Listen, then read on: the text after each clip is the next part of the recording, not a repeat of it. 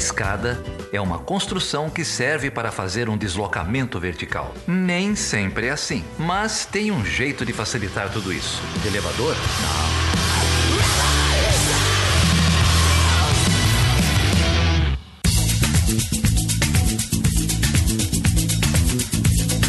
Seja bem-vindo e seja bem-vinda à primeira edição do Chutando a Escada no ano de 2018. O meu nome é Felipe Mendonça. E eu sou Geraldo Zaran. E aí, Geraldo, como foi de férias? Pô, foi bem, né, rapaz? Férias Ficou aí. postando fotinha na praia.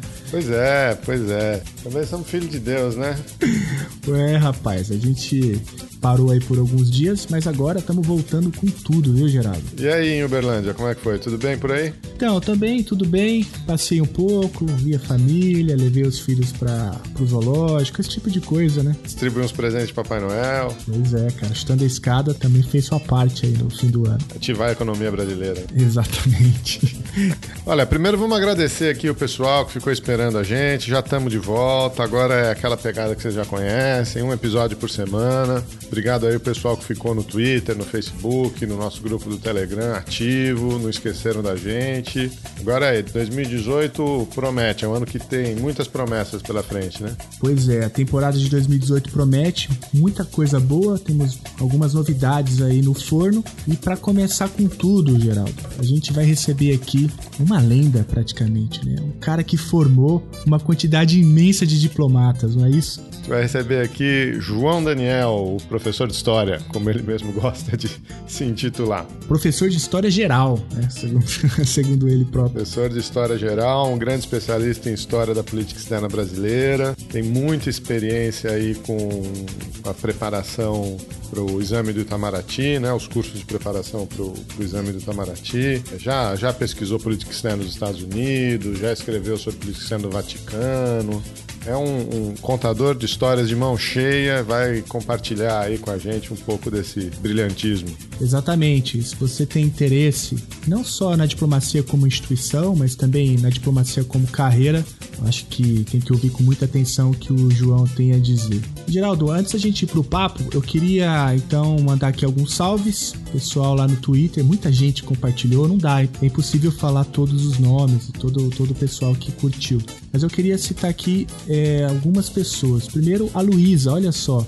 A Luísa diz o seguinte: Eu tenho que agradecer ao Chutando a Escada por me tirar do tédio embaçado pós-cirurgia de correção de miopia. Certo? Ela ficou ali, Geraldo, sem poder enxergar e aí o podcast foi um companheiro. Então, Luísa, espero que você seja melhor, enxergando tudo. Eu também queria é, agradecer o Trabuco do NPcast. Ele disse o seguinte: Existem algumas coisas no mundo que realmente precisam de uma atenção maior. Uma delas é o caso dos refugiados, como foi bem abordado no Chutando a Escada escada. Aquele se refere ao episódio da Carol e do Maurício Santoro, né? Sobre os refugiados. Episódio 31, né? Isso, episódio 31. Eu acho.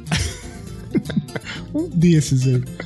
Eu também, Geraldo, quero agradecer imensamente ao Ivan do Anticast. Olha só, ele indicou chutando a escada lá no Anticast. Pô, queria agradecer mais, Ivan host aí do Gigante, o Anticast, ainda assim indicando o Chutando a Escada lá no, no Twitter e, e também no, no, episódio. Olha, vou agradecer aqui também o pessoal que passou pela nossa página no Facebook, deu uma avaliação, deu, deu umas estrelinhas pra gente lá no Facebook. O Wellington Soma, a Aline Hack, do Olhares Podcast, valeu Aline.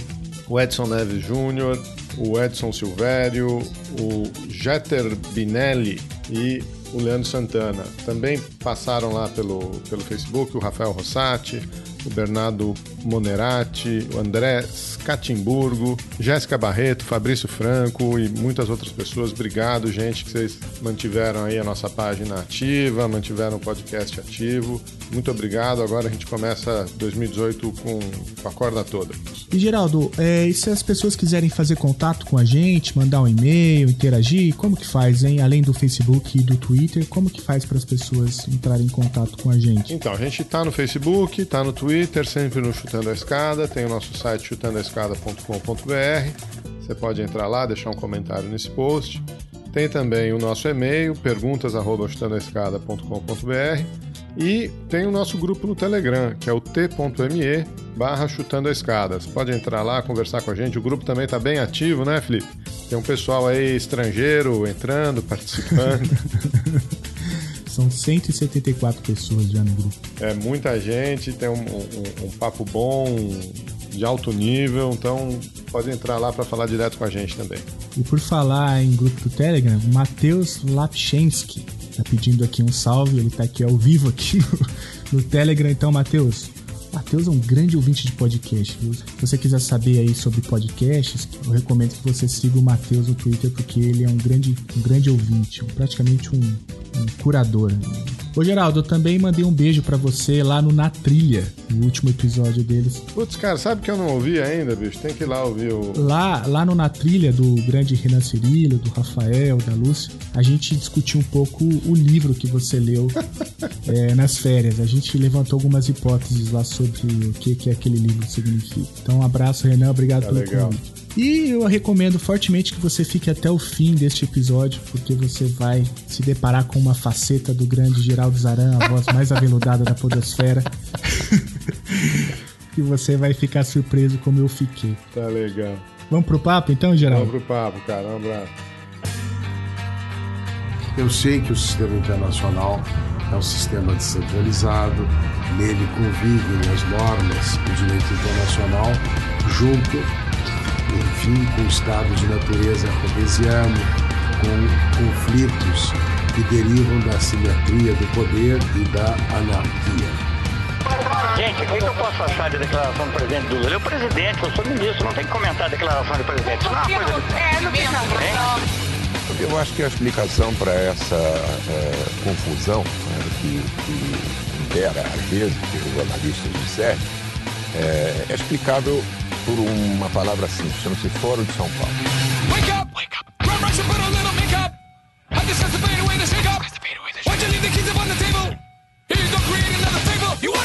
Que é a reunião dos BRICS. O que são os BRICS?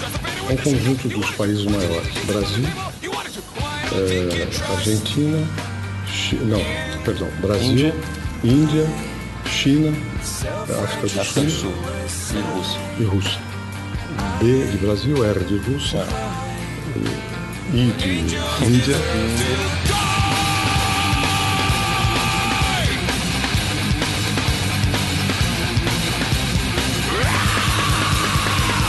O presidente Temer me convidou, e eu aceitei, para assumir o cargo de ministro das Relações Exteriores do Brasil. É um cargo muito honroso, que eu aceito, consciente da responsabilidade e também das oportunidades que uma boa política externa, como essa que vem sendo praticada no governo Temer, pode trazer para o Brasil.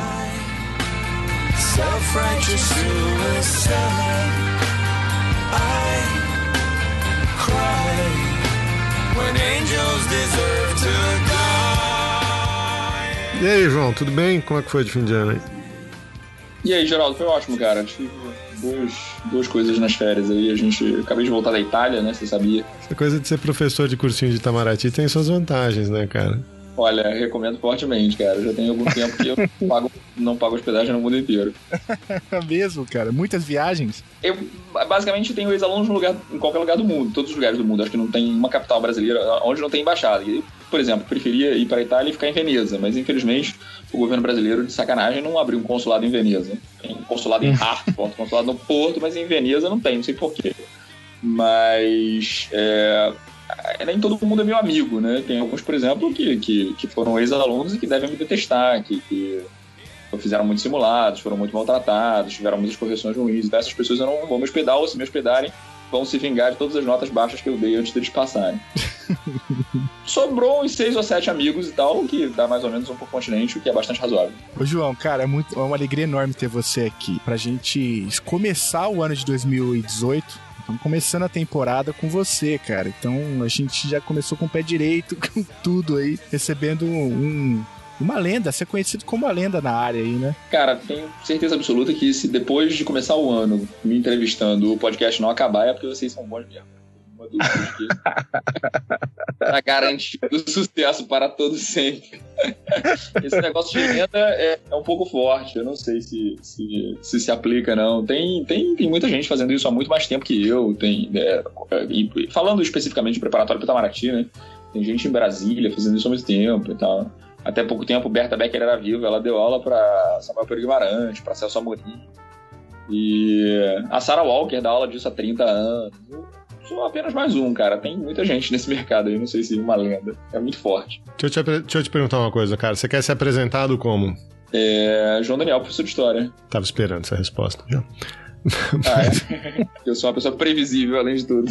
E você, você ouve podcast? Você consome a mídia com, com frequência ou não? Por incrível que pareça, é muito pouco, muito pouco. Tem alguns podcasts de história que eu, que eu ouço, mas como são muito longos, é, normalmente, né? Quando tem uns podcasts mais curtinhos assim, eu ouço. Mas alguns que, que, que é o caso de vocês, né? Que, é, que são mais aprofundados, mais complexos e tal, eu só consumo quando é publicado por escrito. Então tem alguns que ficam muito famosos e que publicam os melhores versões transcritas. E aí eu leio. Eu, eu, eu, eu tenho. Eu confesso que eu tenho pouca paciência para ficar muito tempo ouvindo, ouvindo alguma coisa. Então também não vejo vídeo no YouTube que seja muito longo, assim, mais do que um minuto, dois minutos, eu, eu, não vejo. Mas quando esse vídeo, por exemplo, tem uma transcrição, eu leio tudo. Então tem algumas reportagens que tem a transcrição embaixo do que está sendo escrito no vídeo. Aí eu leio tudo. Eu não sei se é uma coisa, um vício de, de velha, de coisa antiga e tal. Por exemplo, tem um cara que faz aquele podcast de história excelente que agora foi publicado em português.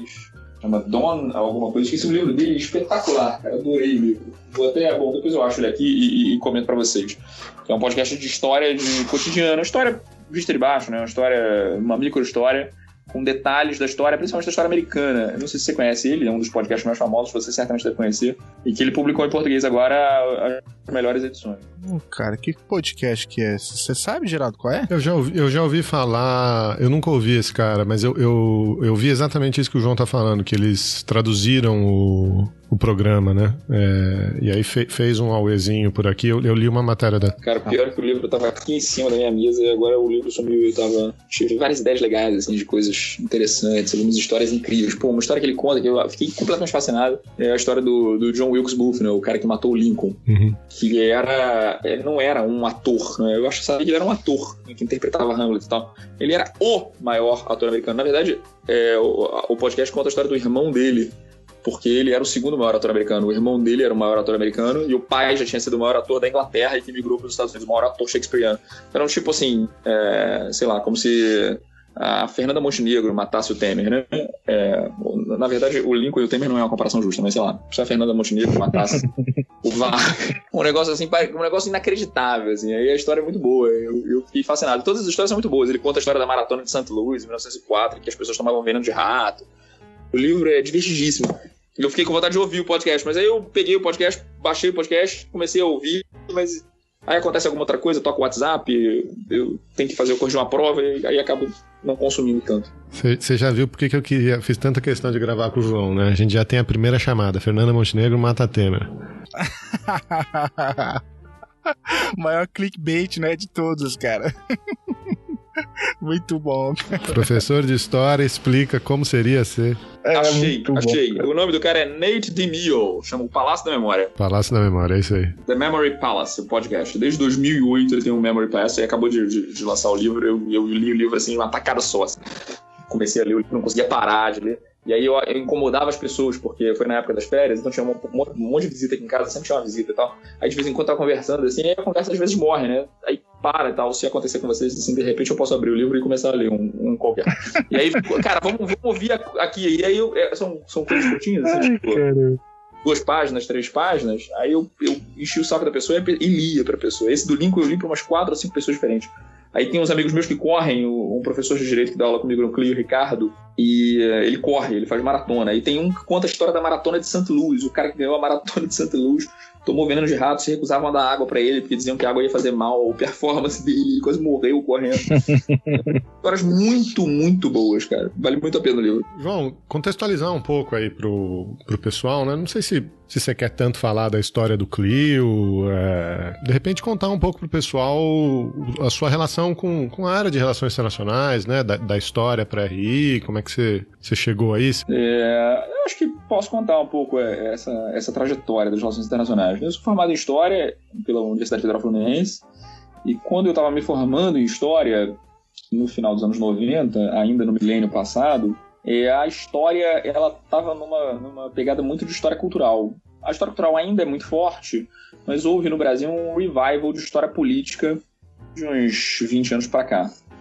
Mas no final dos anos 90, a, a, a, história que existia era a história cultural, né? Era o que estava na moda. E houve um certo exagero na época, né? Se estudava umas coisas assim no mestrado, no doutorado em história, que eram a especificidade da especificidade da especificidade em termos de, de, história da cultura. Que é uma coisa que eu acho interessante, que eu acho legal, mas que, como depois de quatro anos de faculdade, eu estava um pouco cansado disso. É, eu acabei fazendo, por exemplo, uma monografia de fim de curso sobre a história da literatura né, na Inglaterra do século XIX e comparando as distopias. Então, minha monografia, meu TCC, meu trabalho de fim de curso na UF, orientado pelo, pelo saudoso filósofo Leandro Conder, que na época era professor de história, do Departamento de História na UF, foi uma comparação de distopias. O, o Aldous Huxley o, o, com o George Orwell, o Admirável Mundo Novo, 1974. Agora as distopias estão na moda, né? Com a Margaret Atwood e tal, mas eu adorava ficção científica e me permitia é, Black Mirror e tal, me permitia estudar isso na época, que é incrível. E aí é, sentia falta na minha bagagem, na minha formação, de uma coisa mais política. E aí fui fazer mestrado no IRI. Como na época não existia graduação em Relações Internacionais no Rio de Janeiro, acho que talvez existisse só na Estácio, e era uma coisa meio esotérica, Relações uhum. Internacionais, aí eu surpreendentemente fui aprovado. E comecei a, a, a estudar e para mim aquilo era um mundo novo, né? Um negócio inacreditável, assim. Eu nunca tinha ouvido falar daquilo, né? Realismo, idealismo, Morgental, Aron, né? As coisas que se estudavam no, no, início dos anos 90, no final dos anos 90 e início dos anos 2000. É, institucionalismo, primeiro debate, segundo debate, tudo coisa que provavelmente ninguém estuda mais, né? E, e política externa brasileira, né? Eu tinha feito faculdade de História em quatro anos e meio e nunca tinha ouvido falar do Barão do Rio Branco não sabia nada de história da política brasileira, não tinha a menor noção daquilo. E comecei a estudar aquilo né, e, e, gostava principalmente da parte de história das relações internacionais. Surpreendentemente, quem me deu História das Relações Internacionais na época era o João Nogueira, não a versão anterior né, do, do João Nogueira que, que, que, a gente conhece, que foi teu orientador também, não foi, Geraldo? Não, não o, a minha orientadora foi a Maria Regina Soares de Lima.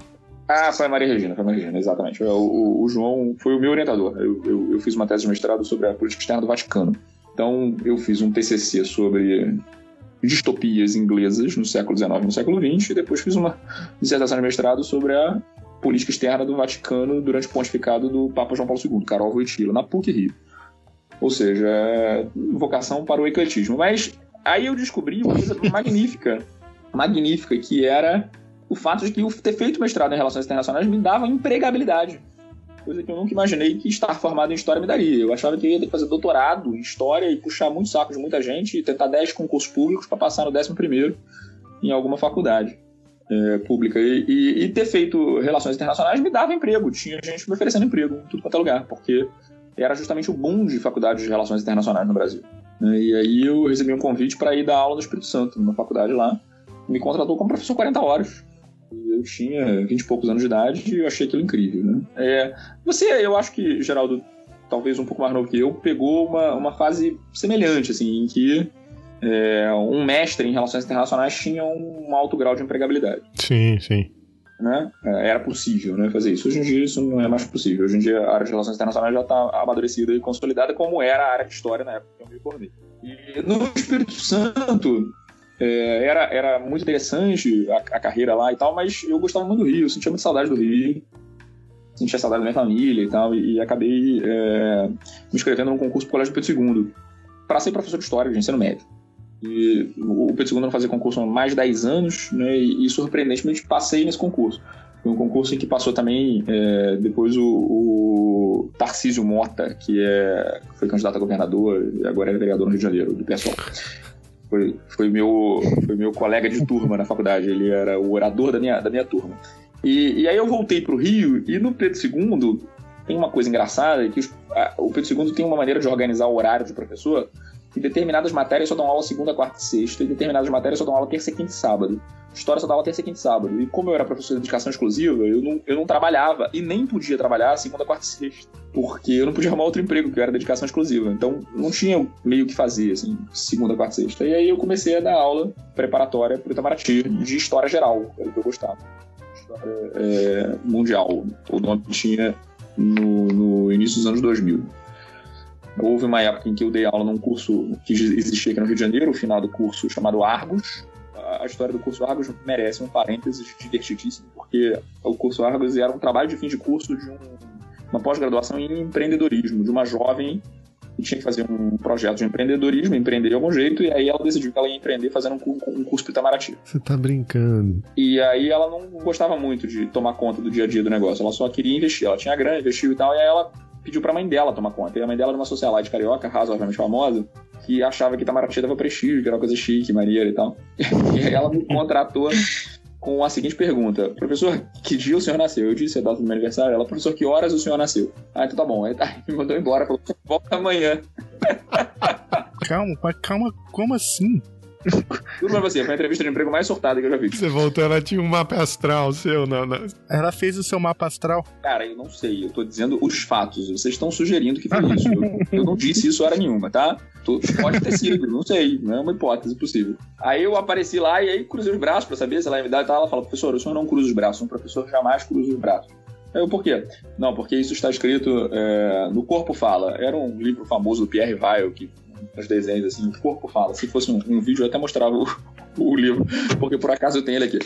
E, e, e, nesse livro, o corpo fala, você tem toda uma linguagem corporal e tal. O senhor está se fechando para o mundo, professor.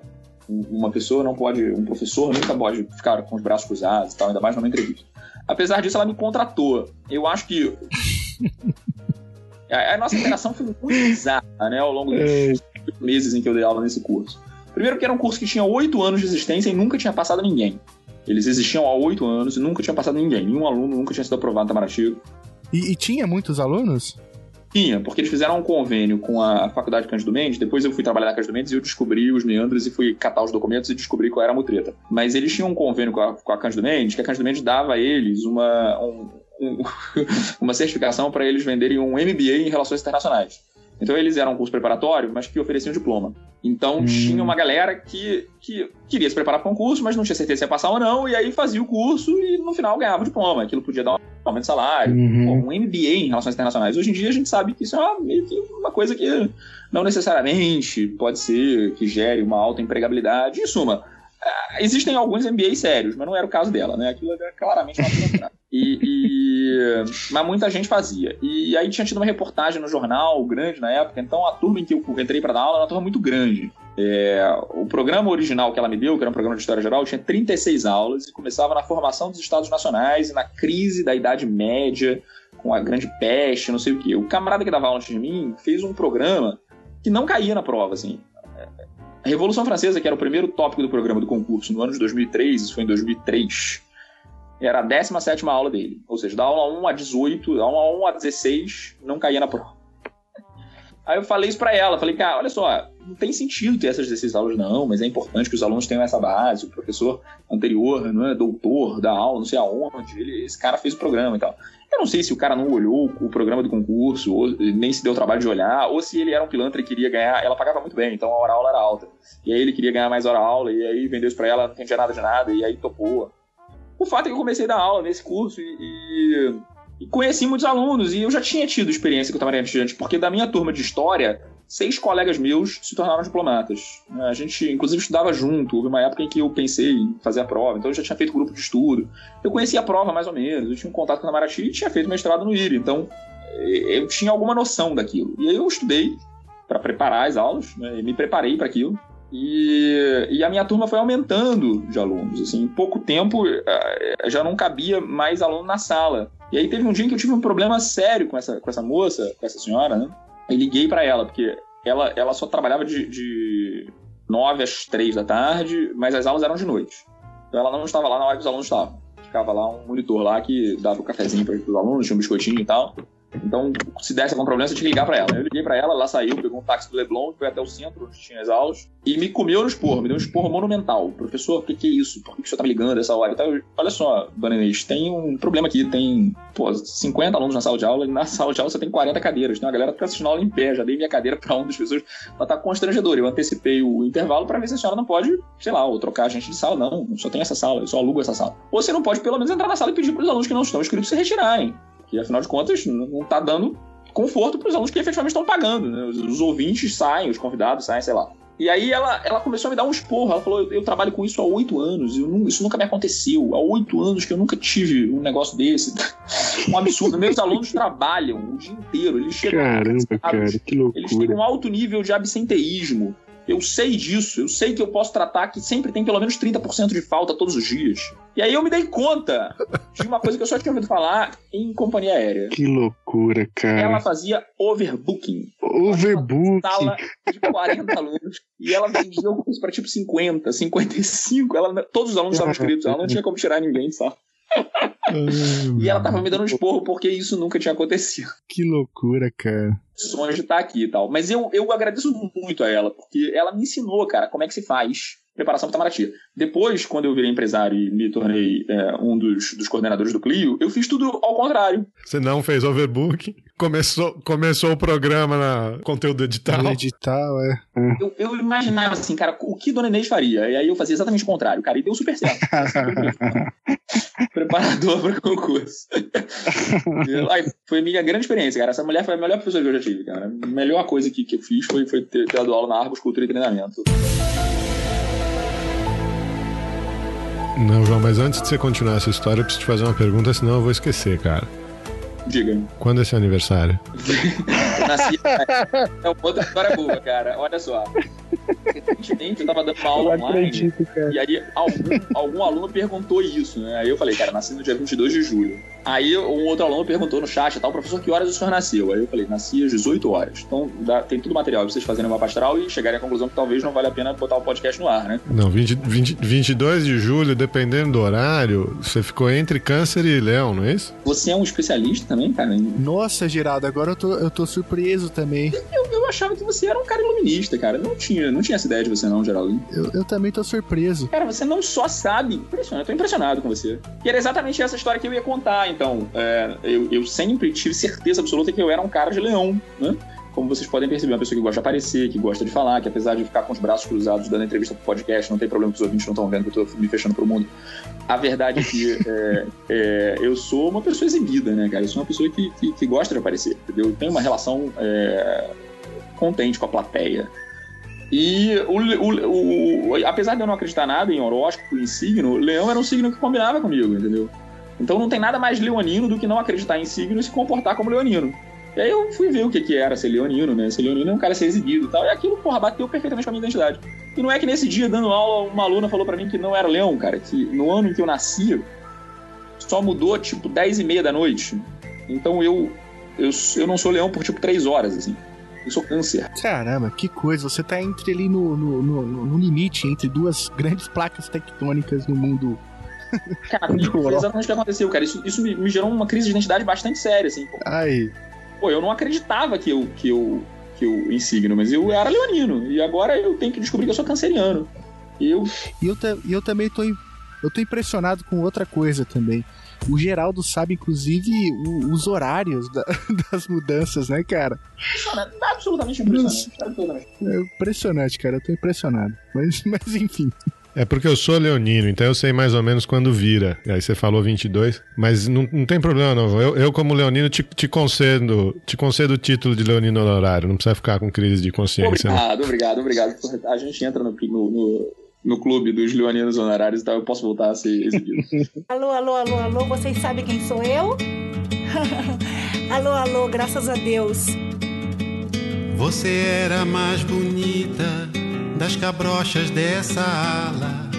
Você era favorita, onde eu era mestre sala.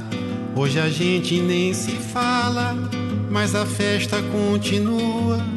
Suas noites são de gala, nosso samba ainda é na rua. Hoje o samba saiu mas isso aí foi na época que você começou aquele doutorado ou não? Não, isso foi um pouquinho depois. Eu entrei no doutorado em 2005 e aí era uma coisa bem complicada. Porque o Clio começou em 2003, mais ou menos. É, de 2003 a 2005 ele era uma coisa meio que artesanal, era uma salinha no centro, a gente dava aula para 10 alunos, 12 alunos, 15 alunos, eram pouquíssimos alunos, e aí veio as 100 vagas com o Lula. O primeiro concurso de 100 vagas foi em 2006. E aí isso é, fez com que o curso crescesse bastante, porque a gente tinha uma atuação só no Rio de Janeiro e a partir de 2006 a gente começou em 2007 ir para Brasília, em 2008 para São Paulo. No concurso de 100 vagas a gente já passou 25% dos alunos, 24 na verdade, não 100 vagas, passamos 24 alunos do 18 do Rio de Janeiro e mais seis espalhados, de gente de São Paulo que foi falar do curso que veio pro Rio, de gente de Belo Horizonte que veio pro Rio e tal. E aí, quando um curso só no Rio de Janeiro passa um quarto do total e o curso só existia no Rio de Janeiro, muita gente veio pro Rio e aí eh, eu percebi uma oportunidade de abrir em 2007 o curso de Brasília. E aí, indo no concurso de 2007, a gente passou quase todo mundo de Brasília. Foi um curso que funcionou durante seis meses, mas pegou a maior parte da galera que estava lá e aí passamos 68. Metade de Brasília, metade do Rio. E aí já no ano seguinte abrimos em São Paulo também. Mas aí foi justamente nesse período em que eu estava no doutorado. Mas eu não acreditava que, que aquilo podia dar certo, entendeu? Eu tava passando muita gente, mas apesar disso, eu dava aula no Colégio Pedro II, dava aula na Cândido Mendes, foi quando a gente se conheceu, né? Uhum. Eu era coordenador da Cândido Mendes, eu dava aula na graduação e na pós-graduação, e era o coordenador da graduação e da pós-graduação da Cândido Mendes. Eu dava aula na PUC e eu era dono do Clio, coordenador do Clio e professor do Clio. Então eu tinha quatro empregos Clio, PUC, Cândido Mendes, Pedro II, que eu era professor concursado e tinha vergonha de pedir exoneração, porque era um concurso público, eu sabia que minha mãe ia chorar se eu fizesse isso, mas meu filho, concurso público, estabilidade e tal. E o Clio, que estava crescendo loucamente, que estava abrindo em tudo quanto é lugar. E, e, eu tinha certeza que aquilo não tinha nenhuma chance de dar certo, que aquilo era uma aventura, que a qualquer momento aquela porra ia quebrar. Porque afinal de contas eu era formado em História. Né? Então, minha vocação de vida, meu projeto, meu grande objetivo era dar aula de marxismo na, na, na Baixada Fluminense com uma bolsa hippie fumando maconha, entendeu? Então, ter virado um empresário, cara, um fracasso muito profundo, assim, nos meus sonhos originais de, de professor, assim. Ô, João, é verdade que, que teve concurso que vocês passaram 100%? Quando acabou as 100 vagas, né? A gente já passava 97, 98, 99% há bastante tempo, assim, porque sempre tinha um gênio maluco, alguém que fora, de fora do Brasil, alguém que estava em Genebra ou em Londres que passava. Ou alguém que estudou sem, sem nada, assim. Então eram 100 vagas, 104 vagas, 115 vagas, aí passava 110, 108, 109, já era quase 100%. Mas quando voltou uhum. a ser 30 vagas, aí passamos 100% tipo 4 anos seguidos. Impressionante. Nossa, impressionante, cara. Impressionante. É um, é um índice muito, muito impressionante. Eu não vou rasgar muito mais cedo, não, mas parabéns, cara. Isso é um negócio Obrigado, assim, de se tirar o chapéu mesmo. É, é, é, necessário entender que, que isso também tem um pouco a. Todos aqueles alunos tinham sido alunos do Clio em algum momento, né? Mas aquilo significa que o Clio contribuiu parcialmente para a vitória que é dos alunos. Então, alguns desses alunos tinham feito aula de redação, outros tinham feito aula de economia, outros tinham feito aula de português. Né? É, então, durante um tempo, a gente sofreu uma crítica muito forte nas redes sociais de que, ah, passou pelo Clio, na frente do Clio, espirrou na frente do Clio, porra, o cara bota o teu nome lá e aí você vai entrar sem. É, e aí a gente, para responder essa crítica, colocou no site, esse site não existe mais, mas porque depois que o curso foi vendido isso desapareceu, mas tinha lá todos os anos quantos cursos cada um dos alunos fez no Clio, assim. Hum. Fez cursos de quê? Fez curso regular, fez curso de terceira fase e tal. Então dava para ver que ali, desses 100%, pelo menos 70% tinham tido uma trajetória de pelo menos um ano no curso. Né? E, uhum. e, tinha sempre os outros 20, 30% que tinham efetivamente feito um curso só, ou economia para se fortalecer, ou curso de terceira fase. Era um curso muito forte, o curso de terceira fase. Então, o curso de terceira fase, muitos alunos faziam o curso de terceira fase. Então, a gente, eu diria que 90% dessa galera fazia o curso de terceira fase, preparação discursiva. Então, é, entenda que é 100% no sentido de que todos aqueles alunos fizeram alguma coisa no CLIO em algum momento e o CLIO contribuiu parcialmente. Mas eu me sinto absolutamente uhum. tranquilo em relação a essa crítica que aparece de vez em quando, porque é, a verdade é que eu fiz muitos amigos, né? Conheço muitas pessoas, então essas pessoas me conhecem. Em Roma agora estava tendo a festa de despedida, então tinha, sei lá, uns 15 diplomatas lá.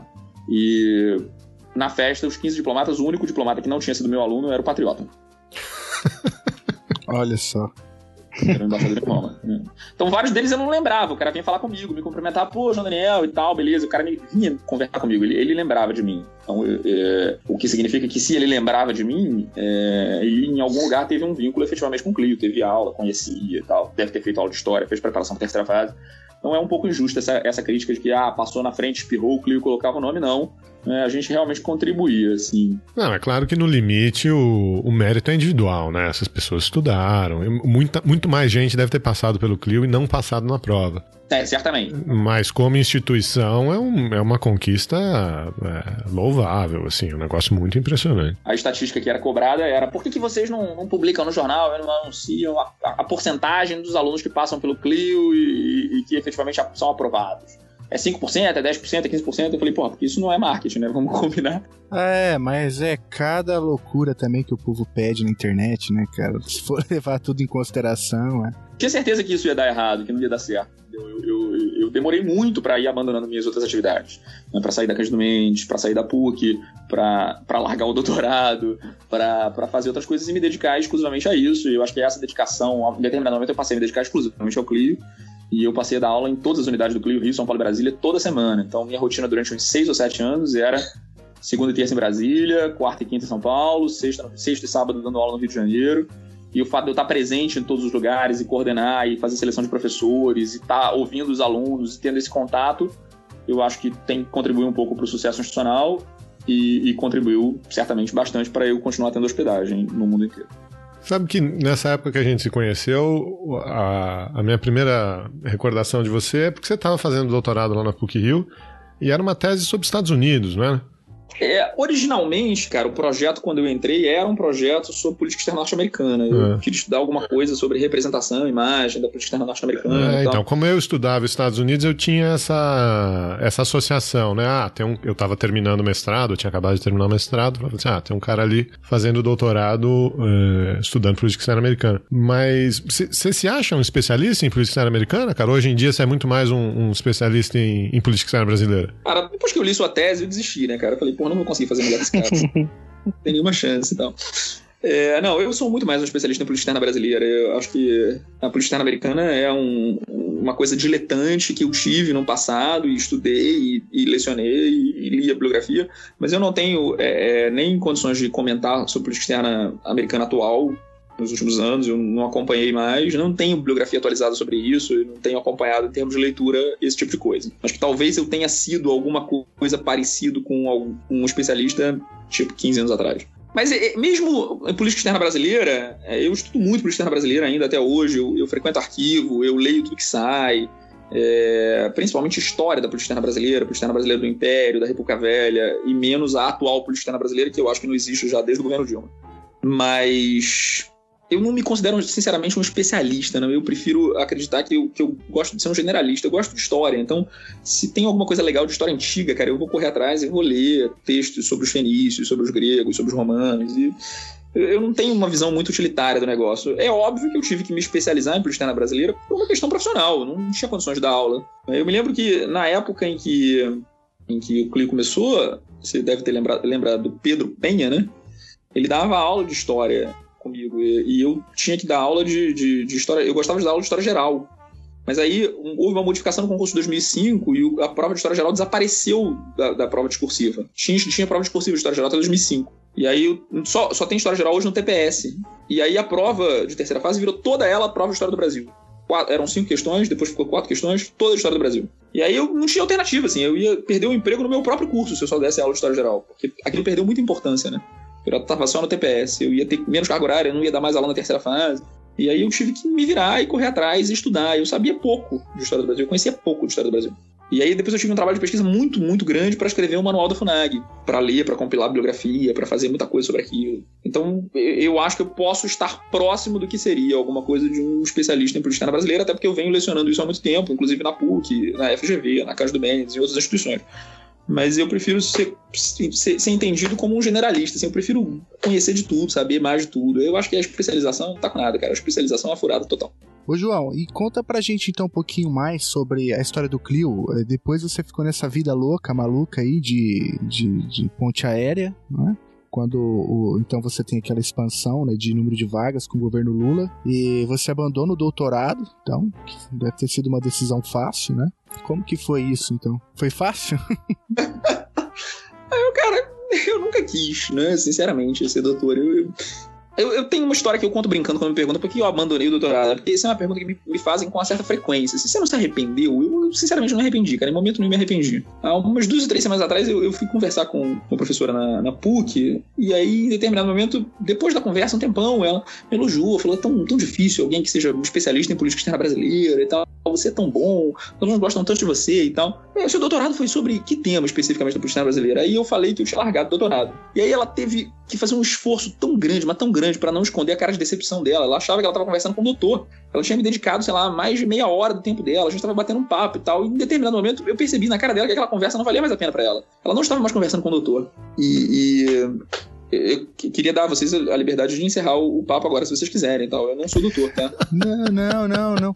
Aliás, esse, esse é um tema que a gente vai ter que abordar algum dia. O Geraldo mesmo tem uma, uma reflexão sobre, sobre isso, né? É, já falou aqui em algum, em algum outro momento que tem um, sei lá, uma espécie de um fetiche em torno do, do doutorado, né? E que tem feito muita gente, inclusive, ficar doente, né, cara? O nível de, de adoecimento dentro do, dos programas de pós-graduação é uma coisa muito louca. Então, é, eu não sei muito bem o que te levou a, a deixar o doutorado, mas esse é um fenômeno que que não é, não é isolado, né? É um fenômeno, eu acho que, que tem arrebanhado muita gente e, e aqueles que, que ou não têm vocação ou que se sentem muito pressionados com prazo, sei lá o que, e que tentam manter um ritmo que muitas vezes é desumano, né? Tem adoecido. Acho que acho que você tocou num tema aí meio que talvez por um outro aspecto, mas que, que é um tema que é muito importante, né? Eu não, não cheguei a adoecer, não, porque eu fazia várias outras coisas, né? Eu, eu conciliava o doutorado com quatro empregos e uma empresa em crescimento. É, e aí, em determinado momento, eu tive que fazer escolhas e eu fui eliminando. Na verdade, eu acabei eliminando tudo. Eu não sei se o doutorado estava aí no ranking dos outros empregos e tal, mas me dá a impressão de que se não fosse a coisa do fetiche, da socialização, né? Porque tem muito da socialização, né? Eu fui socializado numa carreira acadêmica, então aquilo era o curso natural do negócio. Eu não tinha outra escolha, eu tinha que fazer doutorado. É óbvio que doutorado era uma escolha óbvia. Eu não, não parei para pensar ou refletir se eu desejava aquilo realmente.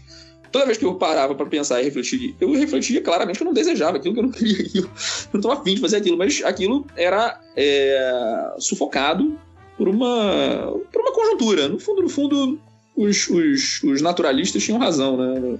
A Luiz Azevedo e tal. O homem é fruto do meio, em larga medida ele é fruto do meio, né? Havia uma pressão social para que aquilo ocorresse. E eu, eu, eu fiz tudo direitinho, cara. Eu fiz todos os créditos, eu fiz o exame de qualificação, fui aprovado no exame de qualificação, eu escrevi três capítulos da tese, eu tinha orientação pronta.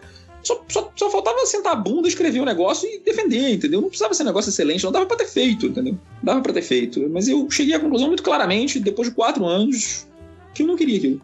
Eu não queria. E, e, e foi tranquilo a decisão. Eu não quero, não quero ser doutor. Né? E aí as pessoas me perguntam, eu tenho que dar uma resposta rápida. Quando eu tenho que dar uma resposta rápida, eu falo, cara, a coisa que eu mais detesto fazer na vida é escrever cartas de recomendação. Escrever cartas de recomendação em inglês e em francês é uma coisa que eu odeio, odeio fazer. É bom que os, os milhares de, de, ouvintes do podcast vão ouvir isso e se tiverem sido meu aluno, vão me poupar dessa, desse, desse ordalho. E, e aí, o, o, se eu não tenho doutorado, isso me dá uma resposta muito fácil pro cara. Eu, Pô, você tem certeza que você quer uma carta de recomendação para o Instituto de Genebra, para Harvard, para Yale, para uma pessoa que não tem doutorado? Pô, isso vai queimar teu filme, cara. Isso não é uma coisa boa para você, não. Eu até faria, com todo prazer e tal. Porra, faria com grande prazer, que você é um incrível, um aluno ótimo, um aluno excelente e tal. Posso fazer, sem sombra de dúvida, mas eu acho que isso vai te prejudicar, cara. Acho melhor você pegar alguém que seja mais reconhecido no meio acadêmico, que tenha uma trajetória e tal. E aí isso, porra, me livra de 90% das cartas de doutorado. Pô, e aí eu, eu, penso, cara, se eu fizer doutorado, vou ter que escrever carta de recomendação, não quero. Não. Eu tô bem feliz com isso. Agora eu escrevo uma carta de recomendação por mês, no máximo. Antes eu tinha que escrever, porra, três, quatro por semana, cara. Eu gastava um tempo enorme disso. E várias vezes pra alunos. não necessariamente achava bons ou competentes e tal. E aí tem uma coisa meio brasileira. Não sei se eu sei dizer não, né? Então, porra, não vou dizer não pro cara. Aí eu vou escrever. Aí eu vou escrever e vou falar a verdade. Ou vou ser falso. Em que medida eu vou. Esse aí é o seu canceriano, ó. Esse é o seu canceriano que não sabe dizer não, cara. Aí, ó. Tá vendo? Achamos ele. Tá vendo aí? Vou terceirizar pra você. Quando alguém me pedir carta de recomendação, cara, pede pro professor Geraldo. Geraldo, Geraldo o que, que, você faz, Geraldo? Fala, não, cara, tu é um merda, não vou escrever uma carta de recomendação, porque senão eu vou te fuder. É, porque não, não, nesses, não nesses termos, mas eu já, pra vários alunos, eu já perguntei se eles têm certeza que eu. que eles.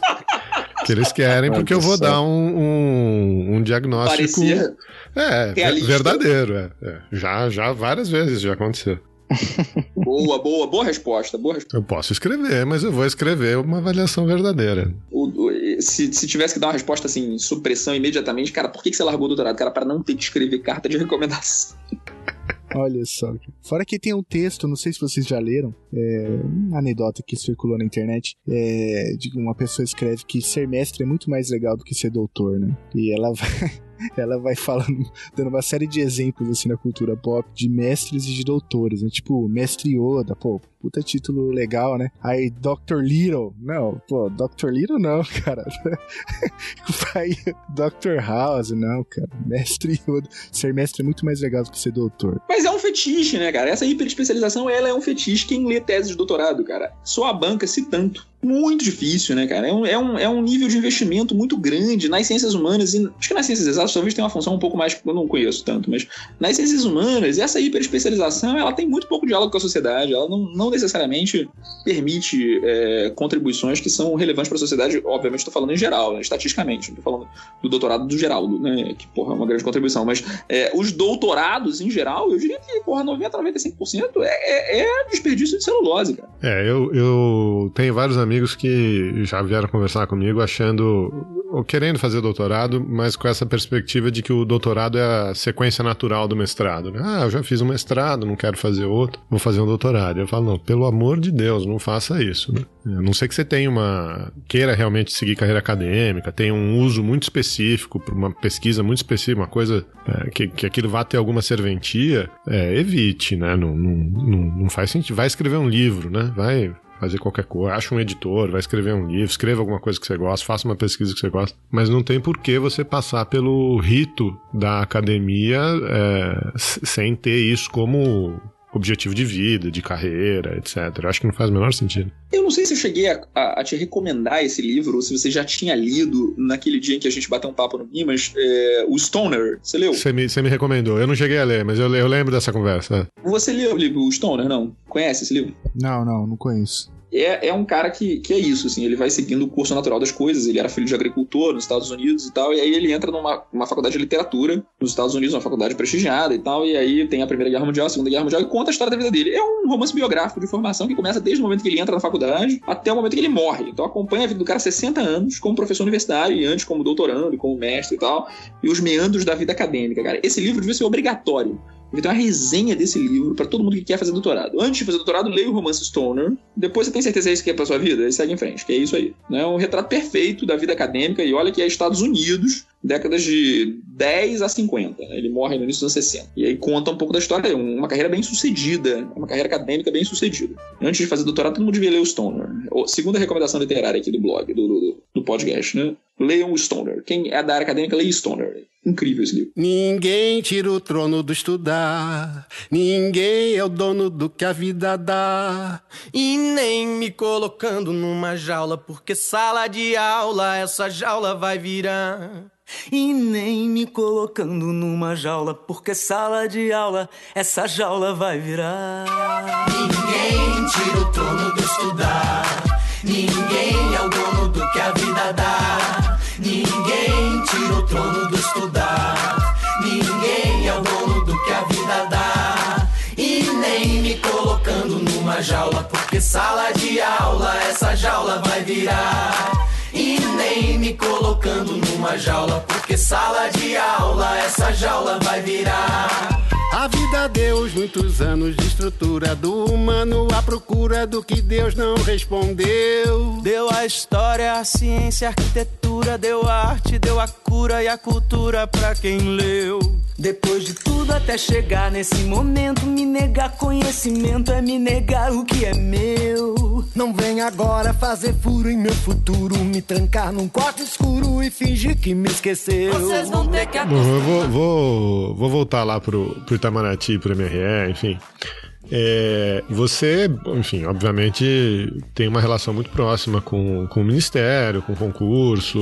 É, treinou muita gente que está lá dentro hoje, né? É, ou pelo menos para passar na prova, enfim. É, estudou muito a polícia externa brasileira, história da polícia externa brasileira. Agora, o que, que, você acha do Itamaraty como, como instituição, né? Já que você tem essa relação tão próxima, é, enfim, achou aí um, um, uma área de trabalho treinando as pessoas para fazer o concurso. O que, que, você acha do concurso, da instituição, da nossa carreira diplomática? Cara, eu acho que é, no longo prazo o Itamaraty conseguiu uma coisa muito rara no serviço público brasileiro, que é uma coisa que vem é, se consolidando em outras áreas, tipo Banco Central, Ministério da Fazenda, no Judiciário, muito recentemente. Né? Acho que é, com a Constituição de 88 em diante, mas que o Itamaraty conseguiu em algum momento lá na República Velha e na Era Vargas se consolidar como uma burocracia weberiana. Né, que é um pouco é, os estudos iniciais lá do Zairo Sheibub e da Cristina Patriota, né, do espírito de corpo e tal, comparando com os militares, e os trabalhos incríveis e extraordinários que o Rogério Farias tem feito também sobre isso né? o livro dele sobre o Edmundo, os artigos que ele escreve sobre a participação das mulheres na Maraty, sobre o processo seletivo, o perfil do diplomata brasileiro, que são excelentes e eu recomendo muito para quem se interessa sobre esses assuntos. É, o, o Geraldo Faria é o grande especialista nesse tema. E o, o Geraldo Faria, o Rogério Farias. É, você conhece, né? Você, você, você, acho que você estudou. Sim, sim. Eu, não, eu não estudei com ele, mas eu sim, conheço. Ah, ele estudou nos Estados Unidos, né? É. Ou ele fez na Inglaterra também. Acho que ele fez na Inglaterra, cara. Acho que ele era teu contemporâneo lá. Pode ser. Eu, não, eu, eu conheço o trabalho dele, não conheço pessoalmente. Pessoalmente, né? É, e, e, Então eu acho que isso é um sucesso. Um sucesso. Então isso explica é, o grande prestígio é, que o Itamaraty tem enquanto carreira de Estado e, e a enorme afluência de talentos. É, uma outra coisa que, que eu acho que o Itamaraty permite, embora tenha vicissitudes que minimizam um pouco isso que eu vou dizer, mas a verdade é que o Itamaraty é um ambiente tolerante, né? Apesar de ser um ambiente patriarcal, apesar de ser um ambiente, em certo sentido, misógino, no qual a primeira mulher que entrou no Itamaraty fez 100 anos agora, né? Até compartilhei um negócio do, da mídia ninja falando dela, né? Ela entrou com uma ação por causa do Rui Barbosa e tal, e depois teve 20 anos sem participação das mulheres.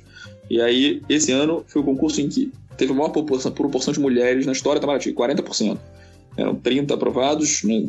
acho que 14, 15 mulheres. É, é, não, menos, 12 mulheres eram, foram aprovadas nesse concurso, então as pessoas tomaram posse essa semana. Apesar disso, é um lugar em que sempre teve uma enorme tolerância, por exemplo, à, presença de homossexuais. É, é há, há uma enorme tolerância a pessoas com comportamentos excêntricos, que inclusive geram problemas bastante graves, porque a excentricidade pode ser positiva ou negativa. Mas, em certo sentido, o fato de que o Itamaraty era tolerante e atraía pessoas muito talentosas, fossem gays, fossem é, é, pessoas excêntricas ou até loucos, o fato é que aquilo dava um, uma possibilidade muito interessante né, de carreira para pessoas inteligentes, intelectualizadas, com capacidade que não queriam, por exemplo, seguir carreira acadêmica, que não tinham esse interesse. Inclusive médicos, engenheiros, né? inclusive pessoas artistas. Né? Tem padre no Itamaraty, tem ex-rabino no Itamaraty, tem monge né, no Itamaraty, tem é, faixa preta. Né?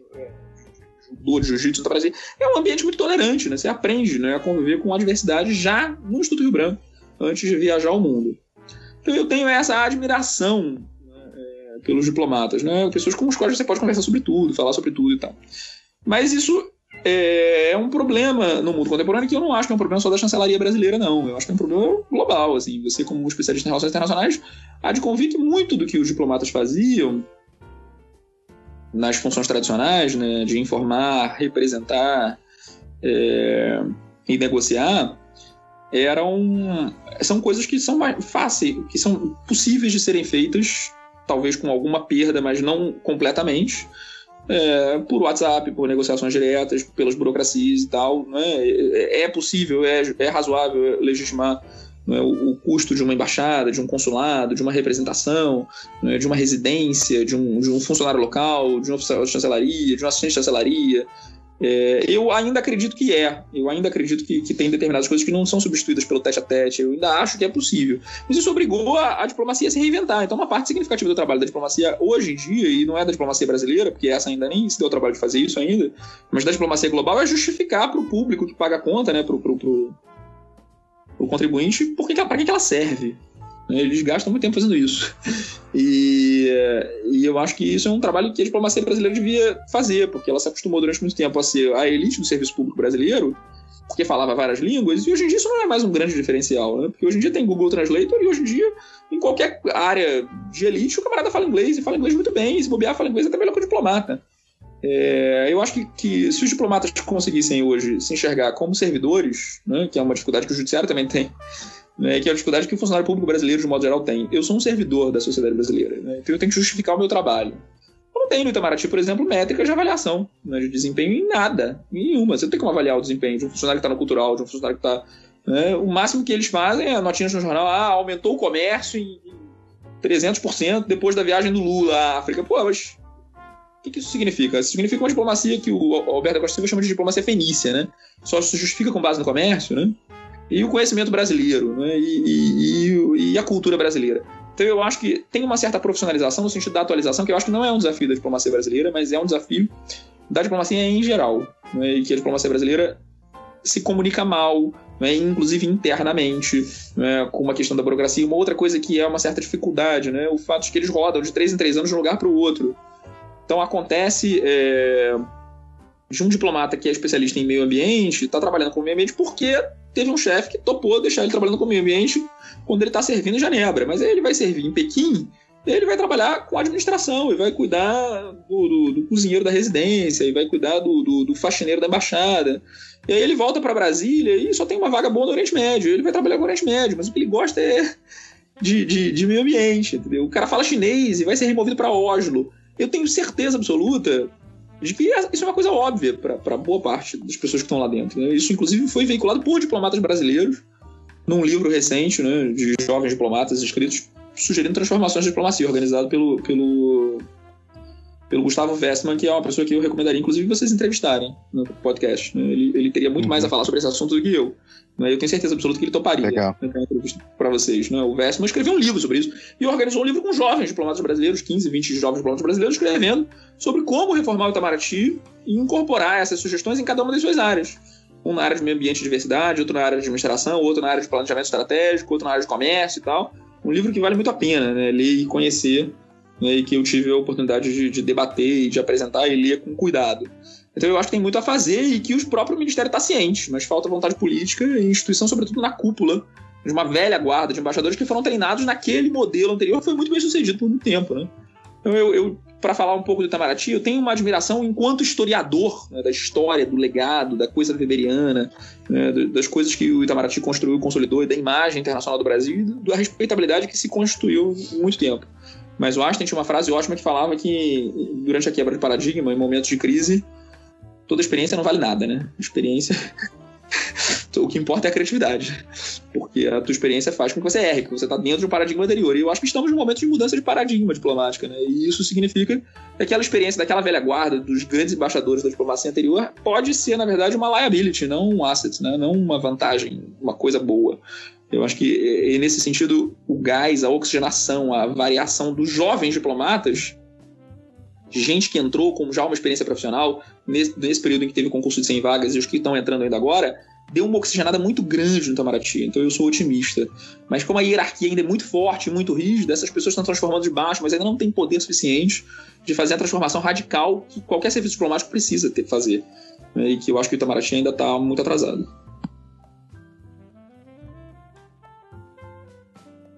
O, bom, eu, eu, tenho uma visão bem mais pessimista do que a sua. É, eu acho que esses, esses, fatores que você ressaltou no final, para mim, ainda, ainda tem uma, uma, mão muito forte, né? A hierarquia. E, num certo sentido, como você começou a, a sua fala, né? O, o, sucesso do Itamaraty em ser uma burocracia weberiana, para mim, é, é, é, a causa do, do, dos grandes problemas da, da instituição hoje.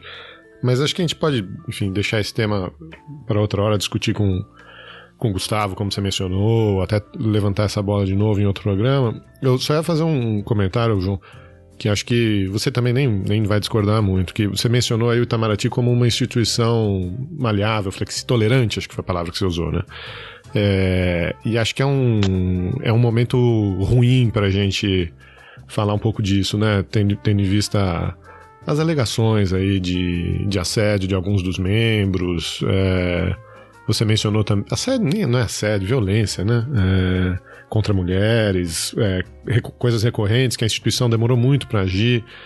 Uh, você mencionou também a abertura para as mulheres, o fato de ter entrado mais mulheres que homens, etc. Mas tem um movimento forte dentro da instituição hoje uh, denunciando essa, essa questão do assédio, denunciando o fato de que apesar da entrada, a progressão na carreira ainda é, é, é muito uh, influenciada por, por critérios de gênero. É, são poucas as, as embaixadoras em, em, posições de destaque dentro da carreira. Então, vou só fazer esse asterisco aí, acho que você também não, não, não deve discordar muito disso. Mas não, é, um, é um tema sensível, muito sensível, né? É, mas eu acho que é o seguinte, então, é isso que você falou, assim, o, o indivíduo que, que, que, dá porrada em mulher, ele tá fazendo isso há mais de 20 anos, ele fazia isso na faculdade antes de passar pro Tamaraty, né? Todo mundo sabe quem é ele, ele é uma piada, ele, ele é reconhecido. Ele tem uma questão em que ele não responde a questão, ele passou no concurso de 99 e eu uso a questão dele em sala como exemplo de como não se deve é, é, fazer uma questão de terceira fase. Ele foi o segundo colocado no concurso. E eu me lembro é, que quando, quando ele sai no jornal, e volta e meia ele sai no jornal, cada dois ou três anos ele dá porrada em alguém e aí sai no jornal, ele, ele, as pessoas me marcam no Facebook, olha aí, né? Olha o faca, né? Porque eu uso ele como exemplo. Durante muitos anos eu usei ele como exemplo em sala de aula. Então as pessoas que passam, que foram meus alunos, lembram do cara. Assim como o outro maluco lá, né? Que tava aqui a, a, apertando o pescoço dos funcionários em Roma. Hum. Mas, mas é, é uma faxina que está sendo feita, cara. Pela primeira vez está aparecendo, né? E isso eu acho que é um elemento positivo, né? Eu entendo pra você, olha, durante muito tempo essa hierarquia e tal não permitiu que esse tipo de coisa aparecesse. Mas eu, eu tenho fé de que essas pessoas vão ser exoneradas, que elas vão ser expulsas da instituição. É, existe um grupo de mulheres atuantes do Itamaraty, que tem grupo no WhatsApp com embaixadores, etc., que está ciente disso. Né? É a, a, coluna que, que Matias escreveu e que na, na, Folha de São Paulo e que no ano passado deu origem a uma, uma, uma certa é, resposta né, institucional, é um, um comitê de, de integração de gênero e raça, ou seja, as respostas que o Itamaraty nunca tinha dado, agora estão dando. Em alguma medida ele está respondendo, ele está dialogando, ele está sendo forçado a dialogar com a sociedade. Então é isso que gera o meu otimismo. Eu concordo 100% com o seu diagnóstico, mas eu não sei se eu concordo com o futuro do filme. Eu acho que eles têm, eventualmente, condições de se transformar assim. Acho que é, eu acho que em algum lugar, né, o lixo todo que está aparecendo é um lixo que é evidência de uma faxina que em algum lugar está sendo feita com as dificuldades, obviamente, que é uma instituição muito engessada tem. Mas eu concordo 100% com você, né? O sucesso do Itamaraty, obviamente, é uma das principais razões do seu, da sua lentidão mastodôntica, né? Um mamute, né? Que precisa ter mais agilidade, né? Para fazer essas transformações. Eu concordo sim.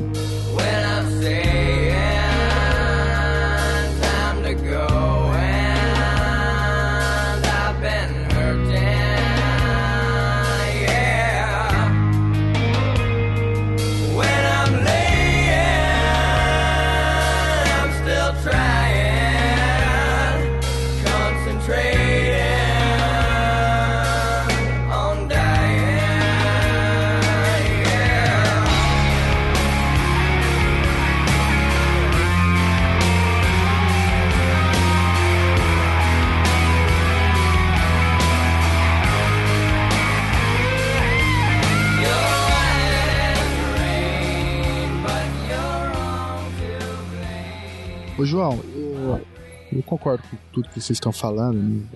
Tudo, acho que circulou bastante, inclusive o nosso grupo também no Telegram do Chutando a Escada. É, esse último caso né, de violência contra a mulher. Mas eu queria é, tentar mudar um pouco o rumo da prosa, até porque eu não poderia deixar de, de te perguntar uma, uma coisa que você mencionou rapidamente que eu gostaria de resgatar. Né? Na tua fala, quando você dizia ali sobre o teu interesse em política externa brasileira, você diz em algum momento que acredita que não exista mais política externa brasileira, principalmente depois de Dilma, né? com Temer então nem se fala. É, eu vamos, queria te ouvir um pouco então sobre, sobre isso, né? como que você tem enxergado é, a política externa brasileira contemporânea a ponto de te permitir fazer uma afirmação tão forte como essa, né, de que a política externa brasileira está em xeque, ou ela não existe, não existe, ou sei lá o quê.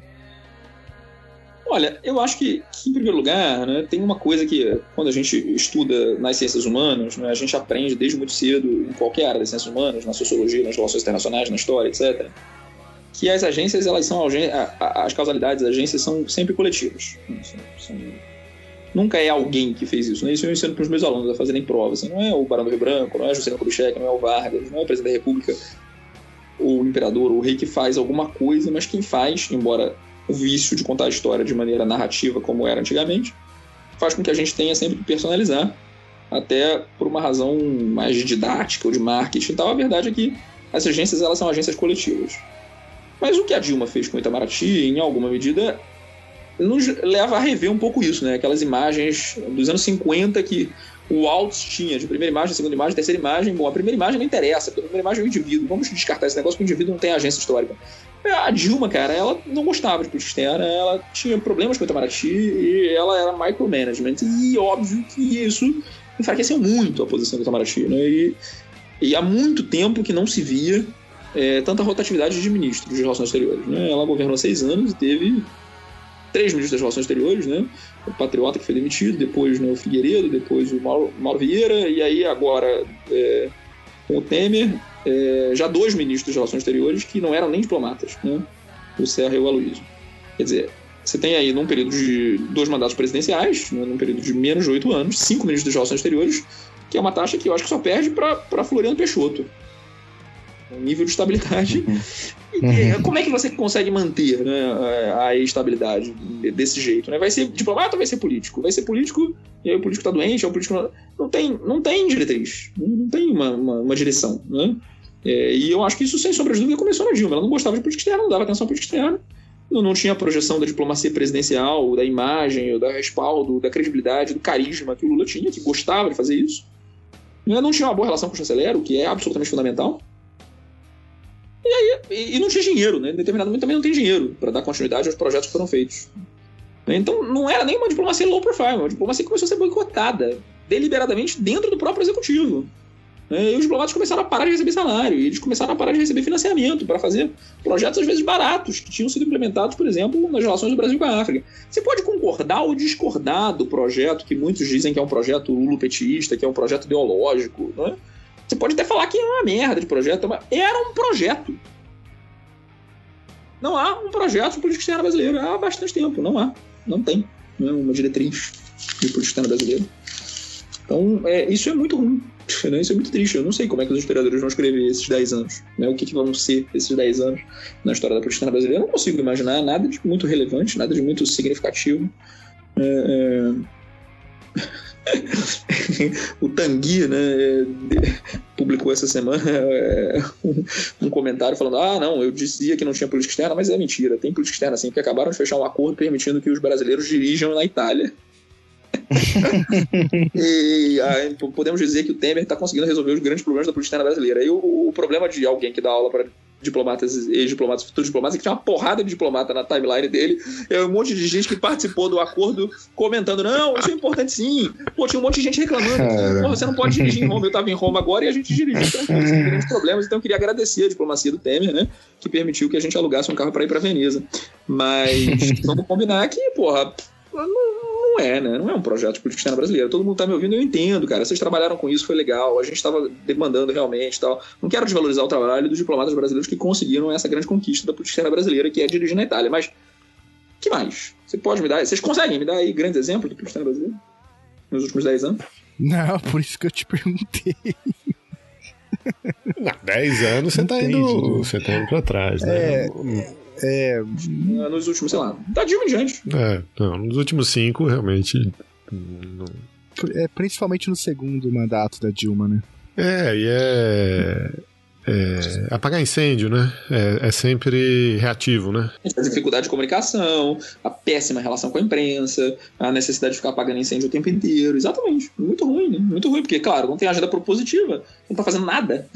Isso, isso é péssimo. Claro que a crise política contribui bastante. Né? Acho que a crise política contribui muito para isso. A crise econômica, em larga medida, também.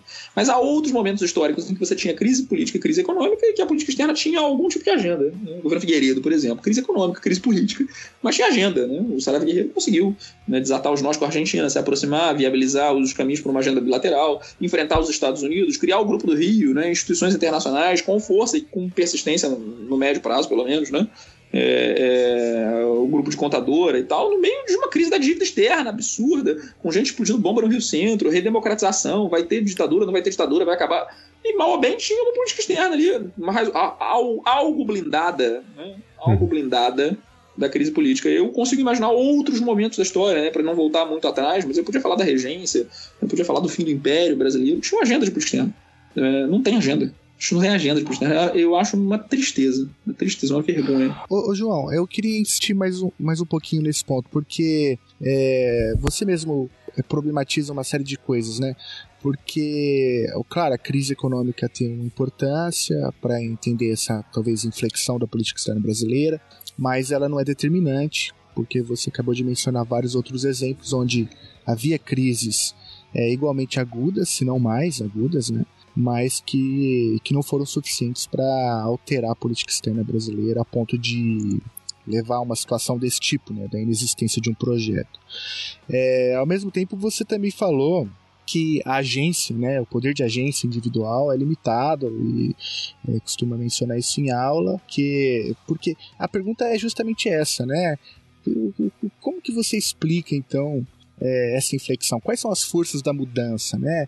Porque, é claro, tem o poder, a diplomacia presidencial é importante, a crise também é importante, mas parece que tem outra coisa, né? Parece que tem um outro movimento que, que está presente na sociedade, talvez um movimento das elites, luta de classes. É, o que, que, mais assim que você que você enxerga, que você pensa? Cara, eu acho o seguinte: é, o Itamaraty sempre foi muito bem sucedido sucedido, muito bem sucedido, em se blindar e se isolar em momentos de crise política. Depois do golpe militar de 64, por exemplo, o Itamaraty conseguiu, durante bastante tempo, evitar a cassação de membros, né, membros, inclusive alguns notoriamente comunistas. Acho que só quatro imediatamente foram caçados depois do golpe durante a gestão do Vasco da Cunha, e aí depois do AI-5, mais alguns que foram caçados, às vezes até por razões é, que não eram necessariamente razões ideológicas, como foi o caso do Vinícius de Moraes. É, e, e isso, isso é exatamente o que o Geraldo falou. Né? O sucesso do Itamaraty no passado é hoje um problema de uma sociedade aberta, em que as coisas acontecem com mais transparência, em que o presidente dos Estados Unidos faz política externa pelo Twitter. Não é alguma coisa para a qual a diplomacia dos velhos embaixadores, até 1994, para entrar no Itamaraty, você não precisava de nível superior. Até 1994! Ou seja, todos os embaixadores, não, não é o caso, né? Muitos deles têm nível superior, mestrado, doutorado, alguns têm especialidade extraordinária, mas todos os embaixadores hoje podem, se quiserem, ou poderiam, se quiserem, ter entrado sem nível superior. Com três anos, com quatro anos de faculdade, você entrava. Quer dizer, era possível ser diplomata brasileiro a, na década de 70 sem ter experiência universitária. O moleque entrava com 18, 19 anos de idade. E era uma carreira altamente elitizada, né? Ele tinha que falar várias línguas. A maior parte deles filhos de diplomatas também. Então eles são altamente cultos, competentes, mas eles não se comunicam com o povo brasileiro. Eles não se comunicam com a sociedade brasileira. E a sociedade brasileira está em transformação aceleradíssima. Basta você ver, por exemplo, a cena musical brasileira. O tipo de música que a gente ouvia, ou pelo menos que eu ouvia no Rio de Janeiro há 10 anos atrás, 15 anos atrás, não existe mais, desapareceu. Samba. O único estado que ouve samba é o Rio de Janeiro. O, o, o sertanejo é ouvido no resto do Brasil inteiro. Para essas pessoas que ouvem sertanejo, a diplomacia brasileira não, não fala com eles. Não fala com eles. Quantos por cento dos diplomatas brasileiros ouvem sertanejo ou sabe quem são os cantores sertanejos do Brasil? Mas a música brasileira não tem que ser representada também pelos diplomatas, em termos culturais? É só para dar um exemplo, tá? Tô falando de um exemplo, porque eu também não me, não me comunico, também não conheço os cantores dos sertanejos. Passei o, o, o meu Réveillon é, no interior de São Paulo, Aí eu ouvia Maíra, Maiara e Maraísa, e eu não sabia nem quem era, nunca tinha visto aquelas pessoas. Né? Teve um especial de sertanejo na Globo, que eu achava que era o especial do Roberto Carlos, que nem sei se existe ainda, né? e eu fiquei vendo um monte de sertanejos. O único que eu conhecia é aquele cara que era deputado, que é o Panela Velha, que faz comida boa, o Sérgio Reis, dos cantores sertanejos. Mas a diplomacia brasileira não se comunica com, a, com o povo. Ela não se comunica. Então ela, ela precisa aprender a se comunicar. Por quê?